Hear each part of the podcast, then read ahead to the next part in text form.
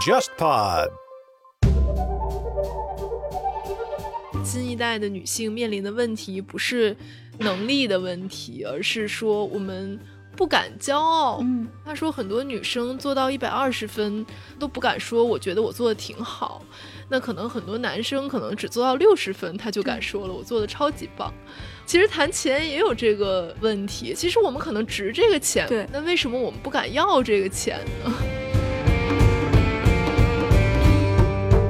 我会有一些商务的活动是主持啊，用这个来赚钱。如果他们说我们这个钱就只有这么一点点，我就会说，我要是拿这个价格来做活动的话，我会被我的同行啊、其他的人笑话的。如果传出去，对我的名声很不好。啊那我建议你去学校里面找一找，我觉得他们完全可以胜任。其实可能是不能胜任，但是他们是胜任的是这个钱。就是 money for value。，对。我觉得知奇的那个内衣广告还蛮惊艳的，我那个都被我很多朋友吐槽，他们说这个内衣广告根本都看不到内衣，然后很很多人都拿我打趣，说拍的是衬衫广告、牛仔裤广告，还有更夸张的说是洗发水广告，我真的要被气死。欢迎来到今天的落选沙龙，我是格桑。我是祝雨洁。我们今天非常非常的荣幸，请到了我们播客界赫赫有名的主播，有请知琪。大家好，我是张之琪，对我现在在做一档播客叫《随机波动》，今天很荣幸来到落选沙龙客串一下。哎，我们可以说一说我们是怎么认识的？应该是二月份，是不是？如果我没有记错的话。对，在疫情期间，然后某个音频平台对拉了一个群，对，拉了一个群，说当时要找一些女性的播客的主播去拍一套照片。对，然后那个照片还没拍，我们就被炸号了。所以我们今天是特别的荣幸，因为随机波动是呃剩余价值的转世号。对，呃，呃，我记得就是在你那个账号之前，好像他的听众的范围还是就是比较固定的一个人群，但是反而账号之后被大众所熟知，然后就就是增加了很多新的粉丝。其实，嗯、就是因为我们账号是因为跟罗欣老师录的那期关于疫情的节目嘛。其实那期节目之后，我们就涨了挺多粉的，但只不过那个粉就维持了大概几天的时间，那个节目就没了。对，然后可能嗯，就是因为那期节目，很多之前不听播客或者说没有听过我们节目的人就知道了我们节目，然后后来有了新的号之后，可能有很多人就来关注了。对，确实是因为炸号而更火了一点。我发现很多人，尤其是年轻的学生啊，正好是那个疫情一长，大家在家里也没事做嘛，都开始关注播客这个新的形式。好多人之前都没怎么听过，然后就就因为你们炸号就很好奇，说，咦，这播客到底是 不行，我现在在这个视频，我看格桑的眼神，我仿佛感受到了他期望炸号的这种 你这种愿望。我没有这个想法，我还是不希望它炸掉。因因为就是炸号，其实是这个事情也是很随机的，你根本不知道你是嗯对做什么事，谈到什么点会被炸号，戳到了祭点，对对，对因为那期节目就当时炸了以后，我也是反复的看你们的那个就是节目的文本，就实在是找不到就是哪里是能明显看出来有祭点的地方。有可能你说了一个话是呃很正常的，但是正好赶上那天是有什么事儿，然后你就无情的被炸了。对，而且我觉得可能有的时候就是跟它的量有关系。就如果它传播不是很多的话，可能不太会被注意到。就如果说量一下子很大，就是因为我们那一期是我们第一期做了文稿，因为我觉得音频还是有个屏障嘛，因为你要去听，而且你听要付出很长的时间成本，所以很多人不会去听。因为我们那一期是第一次做了文字稿，然后发在那个公众号上面，然后很快就有几万的阅读，然后很快就那一篇就被删掉了。嗯所以可能也是因为文字它的传播效果要比音频其实要好。所以是不是以后在做一些比较敏感的内容的时候，就决定不再用文字把它整理出来了，限制一下它的传播范围？对，我觉得就是大家都是要提高政治意识吧，就是 我们一直在反思，说我们三个政治意识太差了。感觉做内容好难呀，做内容本身就已经很难了，然后创作者想要。就是能够很好的活下去，能赚到钱就更难。嗯，所以我们要谈到一个比这个账号更心酸的问题，关于钱。对，如何赚到钱，如何要到自己应有的劳动所得。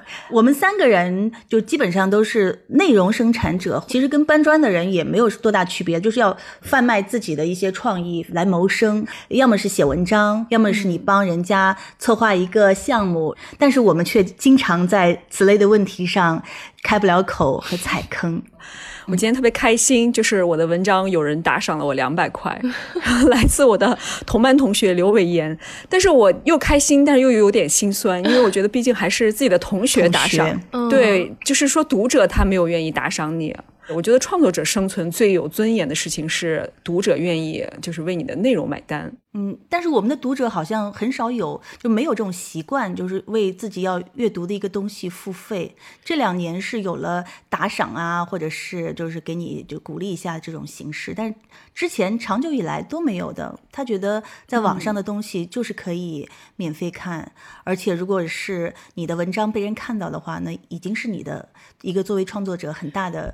面子和荣耀了。嗯，我还是觉得说它是一个趋势吧，肯定会越有越来越多的人愿意为内容付费，因为比如说可能倒退，比如说五年，大家在网上看电影也不花钱；，比如倒退十年或者十五年，你可能在网上听音乐也不花钱。但现在大家都默认说这些是要花钱的，那可能文字。也会有那一天吧，就是，但其实我们最早也是为文字付费的，买杂志、买报纸、买书，这些其实都是为内容付费嘛。你们两位呃写稿子的时候有没有被拖欠过稿费？我觉得其实这个涉及到一个就是可能媒体行业之外的人不太了解的一个现实状况，就是说稿费是很少有当月结算的，可能大部分的媒体都是在两三个月左右。还挺奇怪的，因为有时候你跟外行人，比如说我跟我男朋友聊说，你知道我的稿费要三个月才能拿到吗？他就特别不可思议，他觉得没有没有任何一个行业是这样支付酬劳的。然后他就说，那如果我是一个媒体，我就把当月结算稿费作为一个宣传卖点，那我是不是就能笼络很多好的作者？我说那有可能吗？上个月的时候发了一条微博，因为那天就是我忽然想到，我二月份写的稿子还没有收到稿费，然后我就鼓起勇气去问了一下我的编辑，然后就说这个稿费是不是没有给我打呀？就我其实很少做这种事情，其实我在写稿的时候，我都不知道我拿多少稿费，因为我没问，然后我也不知道这个稿费应该什么时候给，就是我都我是不好意思问的。然后等到比如说过去两个月、三个月，我自己都要忘了我还写过什么稿子的时候，我就觉得说可能要问一下。然后问完之后，那个编辑也很不好意思，他就说我们可能要下个月才能给你。然后我还说没有没有，不用不好意思，我说我就是为了怕自己忘了，我才来问你一下。对，然后就为什么我很羞于谈钱，就是理论上给一个媒体供稿，这不就是一个交易嘛？就是我我我付出内容，你付出酬劳这样子。那什么交易是你已经开始生产了之前都不要问问这个价钱？但是好像我就想到说我。因为我去年年初的时候就已经从机构媒体里面离职了，然后我在开始做这个播客之前，我有一段时间是做专职的自由撰稿人，就是那个时候，因为我要生活，所以我其实写挺多稿子的，可能一个月得写个至少三四篇、四五篇这种。然后我我发现我没有一次是我真的商量好了、谈好了价钱，我才去答应人家要要接这个稿子。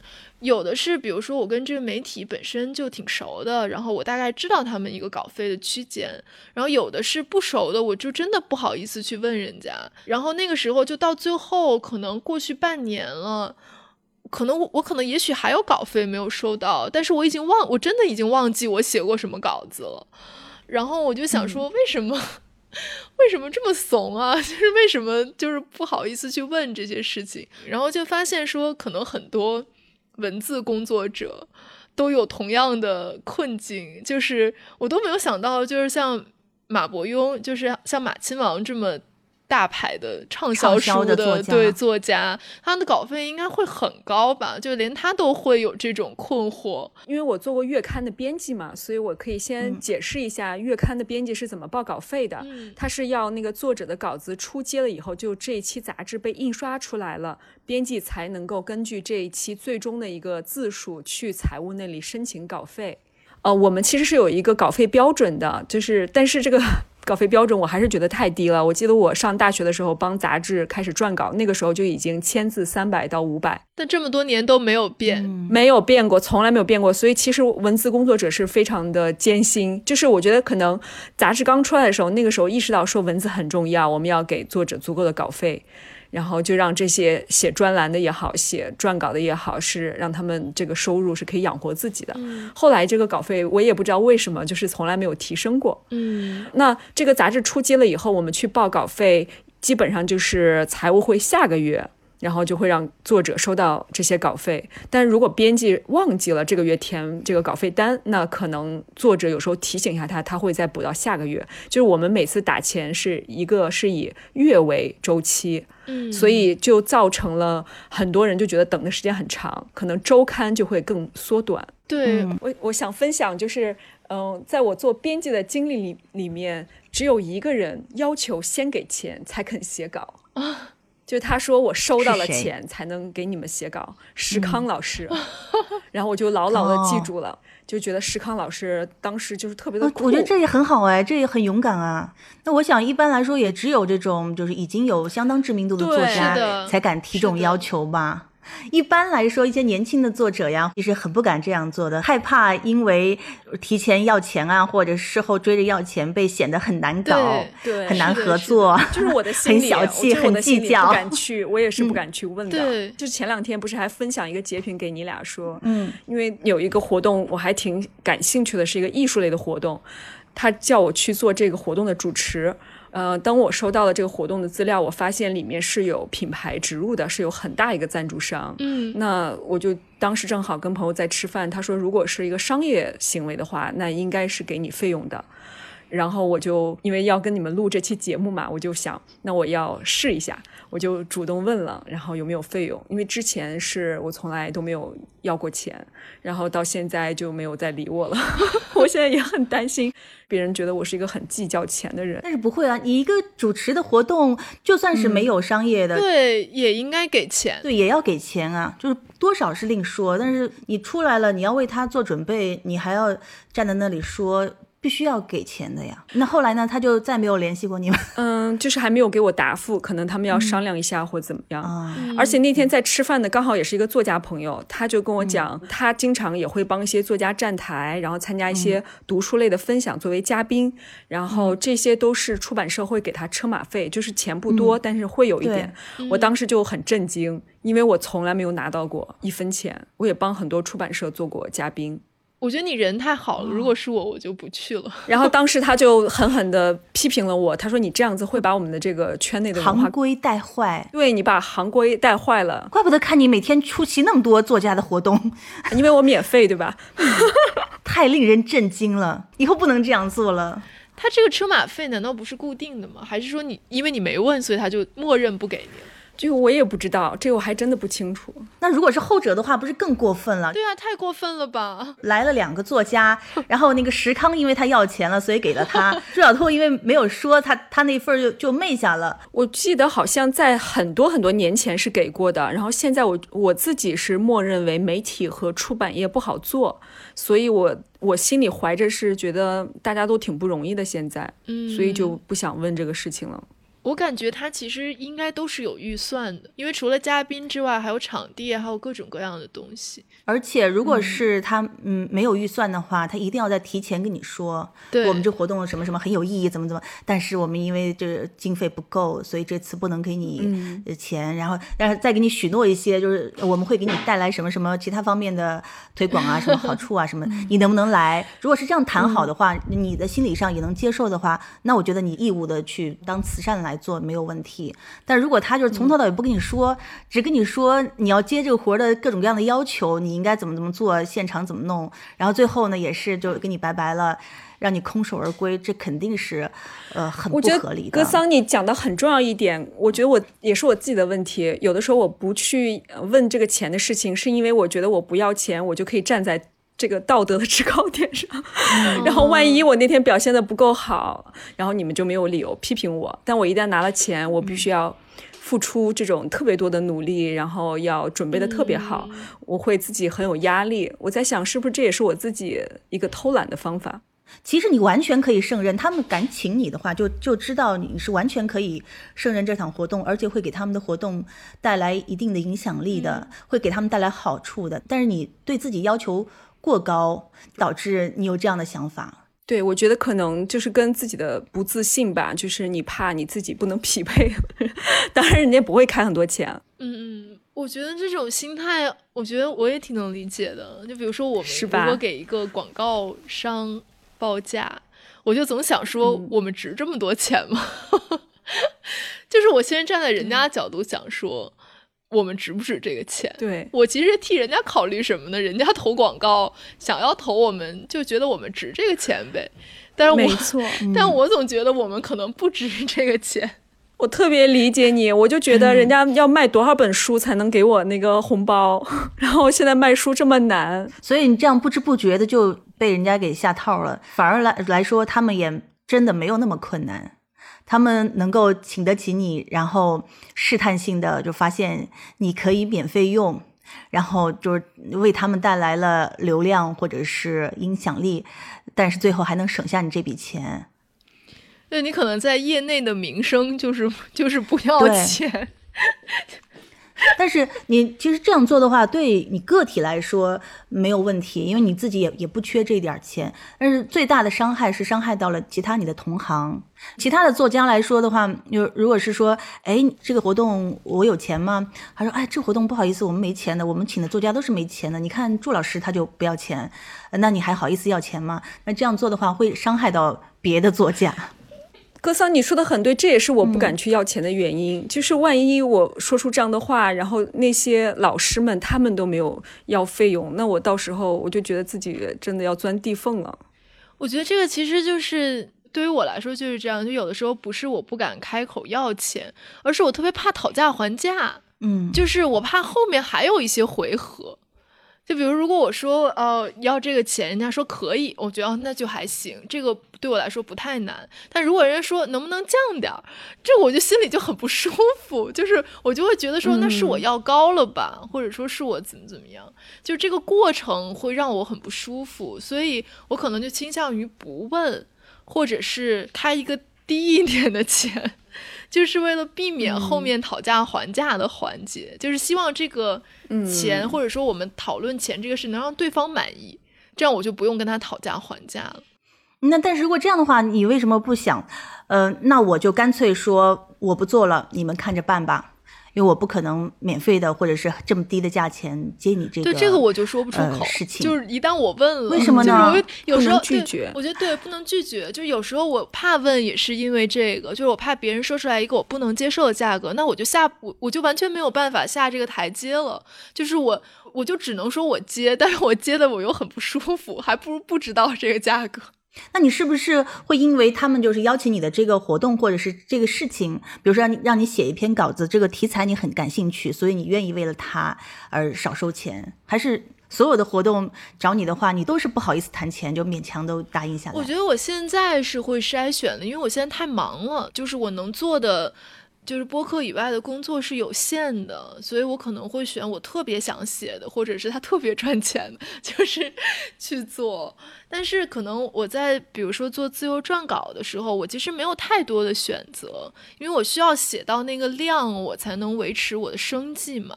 那种情况下，我其实。当然，来找我的人肯定也都是有一些基本的共识，不可能是一个跟我完全不搭界的一个事情找我来做。对，所以我还是可能会会想要接。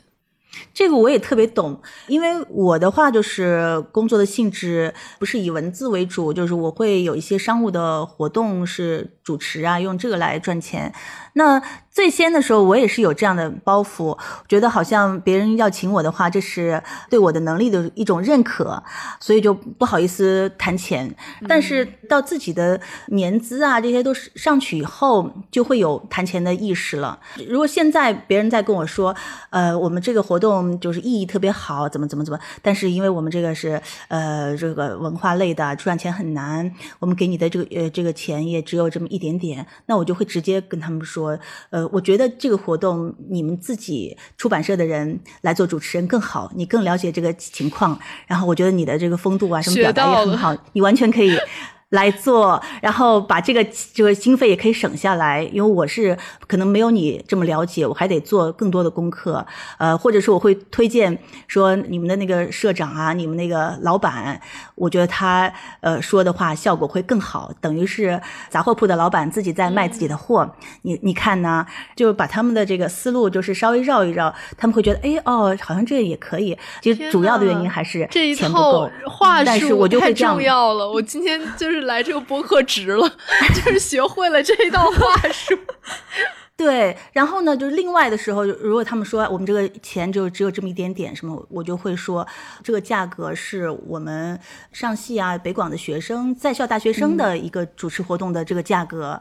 我要是拿这个价格来做活动的话，我会被我的同行啊其他的人笑话的。如果传出去，对我的名声很不好，然后就会把自己示弱一下，姿态放低，然后我就说啊，你这个如果是呃，就真的是要这么一点点钱做主持人的。话那我建议你去，呃，就是学校里面找一找那些主持人，我觉得他们完全可以胜任。其实可能是不能胜任，但是他们是胜任的是这个钱，就是 money for value，对，就是你花什么样的钱，你就得到什么样的一个就是内容的生产。嗯，所以用这个来匹配价格。对，我觉得我这么多年就一直在就是谈钱的这个过程当中，也在痛苦的挣扎，就总结出来了很多规律。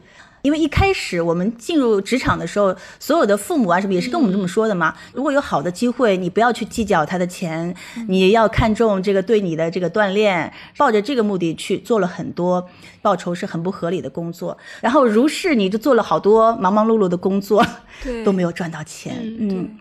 其实忙忙碌碌赚不到钱，对自我损伤挺大的。你会自我怀疑，我到底是不是一个有价值的人？我的劳动有没有价值？我我能不能创造价值？就是我们肯定都是特别在乎自己的这种成就感的人，但这个成就感到底能用什么去衡量呢？以前我也是觉得好像跟钱没有关系，但是如果你做一件事情长时间没有一个金钱上的一个对自我的这个回报的话。你有的时候会丧失动力。嗯，对，我觉得就是，就是我们那天商量完这个题，我就在想说，就是为什么这么多人，包括我，包括我身边的一些朋友，很不擅长谈钱。我会觉得说，他其实有时候不是一个面子或者是一个姿态的问题，就他是一个能力。就我觉得刚才那个格桑老师讲的那些，其实他都是能力，就是我们要会谈钱，有时候不是。不想谈，或者说因为碍于面子，而是说我就我不知道该怎么开这个口，其实是我不会做这件事情。然后我就想到说，我当时发那条微博的时候，就有一个人在下面留言，他说你不敢谈钱，是因为你从来都没缺过钱。他说：“你们这些微博上面的白左，你们其实都是不知人间疾苦的。你们从小就没缺过钱。就当然，他说我不知人间疾苦，我也没有办法反驳他。就是我确实出生在一个中产家庭，我从小到大确实不为钱发愁。但是我也觉得说，这个可能是只是这个问题的一方面。另外一个方面就是，我也见过很多比我有钱很多的人，非常会谈钱。”他能用一种也不让你不舒服、很自然的方式跟你谈钱。我就记得我我上大学的时候，我大学最好的朋友他们家特别有钱。然后当时我们在那个食堂里面吃饭嘛，然后就是那个到饭点儿，食堂人特别多，然后我们就要轮流，就一个人去占座，一个人去买饮料。如果是我是那个买饮料的人，我就去了，我就帮他买一杯饮料，我不会找他要钱。然后，如果是他买饮料，他一定要去之前说：“你把你的饭卡给我。”然后他第一次跟我说这个话的时候，我都震惊了。就当时我刚就刚来到北京上大学，因为我之前在在天津，因为我们都是北方人嘛，在天津，我从小到大没有跟人 A A 过。就比如说，哪怕是同学之间吃饭，就是高中生、初中生，也是你请一顿，下次我请，从来没有在饭桌上俩人分过钱。就我都没有过这样的经历，我是到了大学，就是跟从天南海北来的人一起吃饭，我才经历过 A A 这件事情。所以当时他第一次跟我说把你饭卡给我的时候，我真的愣了一秒，我就我都不知道该如何反应。但后来我就发现说，其实跟他有没有钱完全没有关系，就是跟他的家庭是否优越。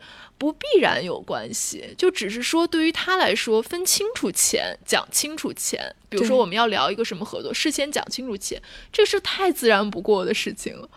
但可能对于我来说，我从小到大我没有经历过这个事情，就是，嗯，比如说我父母从来不会说你考了第一名或者你考多少分，我奖励你一个什么东西，或者从来不会说，嗯，比如说你做家务，我给你钱，就是你。你从小没有这个，没有这种教育，没有财商教育，对，完全没有这个教育。然后，但是西方是有，就是财商的，就是从小什么六岁开始就开始给他们上财商课，是的，是的。然后，特别是犹太家庭，他们就是会从小就培养小孩做什么事情都是有酬劳的。包括我也没有自己管理过我自己的钱，我父母可能有一种观念，说让这个小孩晚接触一点社会是更好的。然后我妈就经常会跟我讲说，你现在不用知道这些，你到了社会上自然就懂。事实上是你到了社会上不是自然就不会，其实不懂，对吗？其实不懂。嗯，对。格桑，你你你小时候就是有过财商的教育吗？没有，完全没有。在我怎么知道就是财商这个事情是很重要的，就是在我成年以后，就接触了一些有家里经商的孩子。嗯，像比如说我们平时我们私人之间、朋友之间有一个什么借钱啊之类的，我们就会觉得，哎，你借我三千，那我就还你三千。但是这一类孩子他们就完全没有，他们有很强烈的利息意识。嗯，你要是借我钱的话，你还的时候必须要把这么长时间产生的利息一起还。给我，要不然的话我就亏了呀。嗯，因为我要是借给你十万块钱，这十万块钱在我这里放着的话，它会通过储蓄或者理财，它会产生呃可能有几千块钱的利息。但是你这样借走十万块钱再还我十万块钱的话，你等于是侵吞了我的这个几千块钱的利息。这样的话你是不对的。嗯，所以这些都是我成年很久以后是 才从同龄人身上学到的。对，我其实刚刚也想到，我觉得这好像是两种不一样的道德观吧。比如说，我们会觉得说你一个人计较或贪财是很不道德的，但是可能对一些人来说，你花了冤枉钱才是不道德，或者说你本来能赚到这个钱，因为你有一些问题没赚到，这个就是不道德。就有点像韦伯写的那个 新教伦理嘛，就是他其实是有一种。商人的那种道德，就是你亏了钱了，你白白浪费了钱，这个是很不道德的一件事情。在我们看来，这个叫斤斤计较，然后这个斤斤计较反而是不道德的。对，我们上次不是说还要聊一下，说在微博上面打广告赚钱会不会有心理负担？对，对，对，对，我们要光光明正大的。刚才说了，既然我们现在的这样一个创作环境，大家不愿意为内容买单，然后平台也不会因为流量而跟我们分成，那是不是广告就是一个很重要的一个收入？我觉得可能随着在中国有一些粉丝文化的影响，导致大家对于博主带货这件事情宽容了很多。因为我觉得过去大家的心态是说，你做广告，你好像就堕落了。但现在，我觉得我在微博上做广告，我的粉丝的心态就是：哦，我们是你的粉丝，我们会支持你的，我们一定要买你推广的东西，因为这个就是为爱花钱是一件很正当的事情。那可能过去是真的最不愿意让你做广告了，也不是别人，就是你的粉丝，最就是觉得你做广告你就变了，你就不是他喜欢的那个人了。但现在我觉得好像反而对于。这个博主带货什么的更宽容了一些。我是看到你们接广告，我都特别开心，恨不得过去留言点赞，因为我就觉得那大家都太难了，好不容易接到广告，就是要那种西大普奔的庆祝喜欢的人赚到钱了，多开心啊！我觉得我们这群人啊，不会为了关注了你，然后看你在买东西就无理由的支持，不会的。而且像我的话，在接广告之前，我就一直在那个反消费主义，然后就告诉大家 要要理性什么的。所以到后来我要开始卖广告的时候，我也是思考了很久，到底怎么样才能让我的这个行为合理化？但是我又确实希望这个货的销量能够好看一点，就很矛盾。对，我觉得就是我上次接那个广告，就是因为它的周期是十五天嘛，那可能你最开始那条微博发出去，可能它发酵期有那么两三天，后来它就被淹没到你其他的微博下面了嘛。即便点到你主页，也不一定很快能看到那条。所以那个公关就一直让我买粉丝头条，他让我买了一共买了三次粉丝头条。然后每次他让我买的时候都特别羞耻，我能理解，就是我有时候发了那个广告，我自己是不买的，但是那个品牌会一直买。对，它是这样，那个广告已经沉默很久了，然后被品牌买上去的时候，你会突然发现，哎，怎么又有那么多人在评论这一条？是的，是的。我就突然意识到我被人偷偷买了，我就很生气，我就会去问你们。究竟要买几次？你们可以就是 stop 了吗？我说已经发过了。那个时候你会发现有人是不开心的。对，而且我会觉得说，我觉得这个也是事先不谈的一个问题，就是你不知道它后面还有什么。就是 你发的时候以为发一条就完了，然后其实你不知道它还包括他要给你买这么多次粉丝头条，然后意味着你这个广告要在你的粉丝里面大概要传播半个月。才算是你给他做完了这一次推广。我我其实之前根本不知道这件事情，就直到他让我去买，而且是品牌方花钱，你没有办法拒绝他。他说我给你钱，你来买，而不是说让我自己买，这样我就有选择，说我到底是买还是不买。所以在买到第二次、第三次的时候，我就已经有一点，我也是在问说你们到底要买多少次？嗯，而且作为粉丝的角度来说的话，我觉得就像我们这一类型的。博主，我们平时并不是就非常商业，商业性不是特别明显的那种人。如果是一个美妆博主啊，或者是一个什么美食博主啊，他做广告是非常非常天经地义的事情，所以他的所有的粉丝都会从一开始就会接受。没错，我其实会有一个安慰 自己的方法，我会觉得说，微博其实也是你的内容生产嘛。我每天写这么多微博，我也没收到新浪给我的稿费。那这些看我微博的人，他们其实也在免费的获得我的内容，他们没有为内容付费，那就得看广告了，那怎么办呢？这是对的。所以，如果是因为发了一条广告就离开我们的读者，那可能真的也不是亲生读者吧。最后他们也都会回来的，因为发现每个博主 都在打广告，都在发同样的牙刷广告。对。我觉得知奇的那个内衣广告还蛮惊艳的，那是你的广告出道之作吗？简直就感觉好像是重金打造，就请了很高级的摄影师、专业摄影师。我那个都被我很多朋友吐槽，他们说这个内衣广告根本都看不到内衣。然后很很多人都拿我打趣，说拍的是衬衫广告、牛仔裤广告，还有更夸张的说是洗发水广告，我真的要被气死！感觉我那个头发可能都比内衣更受人瞩目一点，在那个照片上。你是有意这样去设计吗？然后就是可以减少大家的目光在你的敏感部位的凝视的时间？对我，我觉得这个尺度其实还挺难。把握的就是你到底要露到什么程度比较合适？我觉得拍这种照片好难摆脱男性凝视啊！就是有时候我都自己会内化一个男性凝视，就是如果发出去会不会被别人怎么看之类的，我觉得好难摆脱这个问题。你当时接到这个广告的时候，是他们要求你就是用这种很高水准的文案去拍摄吗？还是你自己觉得这是我第一个广告，我一定要把它拍得很好？没有没有，其实是有一个巧合，因为刚好那个时候我男朋友在家，他装了一个有点像个影棚一样，因为他在做一些视频的内容这种，然后正好是有灯，然后是有就后面那面墙，他特意把它刷蓝了。所以就是看起来像是很专业，但其实我不是故意去找来的这些，就是恰好我我就想说，那就顺便 就拍一个好了。对，但是我我觉得朱老师那个很美啊，虽然没有内衣，但是那个照片超级美。过不了那一关。我我自己有的时候做广告的时候，我就是尽量的，我想把它当成，嗯，过去做杂志的那种创作在做。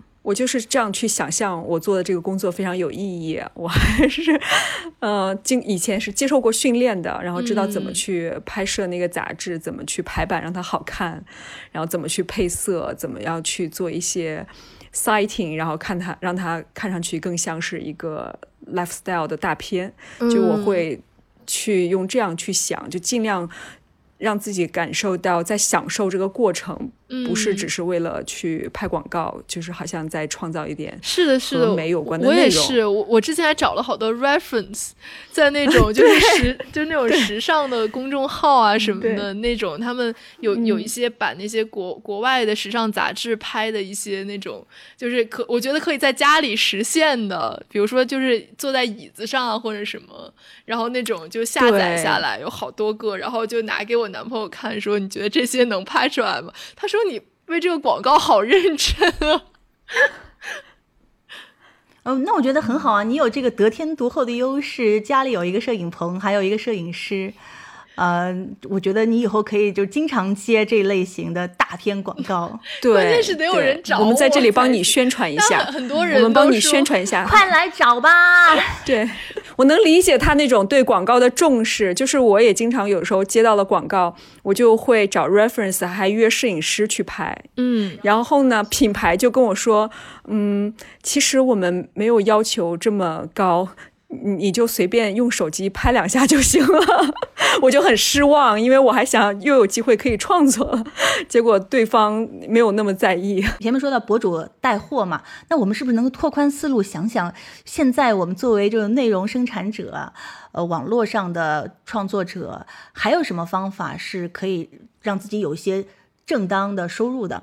我今天还特意查了一下，如果我们把我们的比如说什么视频之类的放到 YouTube 上面，然后你有一千个关注者，当他们累积观看的时间到一定量，然后油管嗯。是会跟你分账的。啊、对，就像李子柒一样，他没是错。有有很大一笔对。很可观的那数目。个如果你量很大的话，确实还能挣挺多钱的。我觉得我还挺寄希望于微信的那个付费阅读的，就是公众号它现在不是有内测嘛，就是没有完全开放，应该像邀请制一样，就是他会给你的那个公众号发一个私信，就是说我们现在可以邀请你参与这个付费。我觉得就是，我还是觉得付费其实还是大势所趋吧。就是看一些美国或者国外的媒体，其实他们大部分的收入是来自播客和付费墙。尤其是这次，比如疫情之后，大家都会愿意给，比如财新或者三联这样的媒体，愿意为他们付费买会员。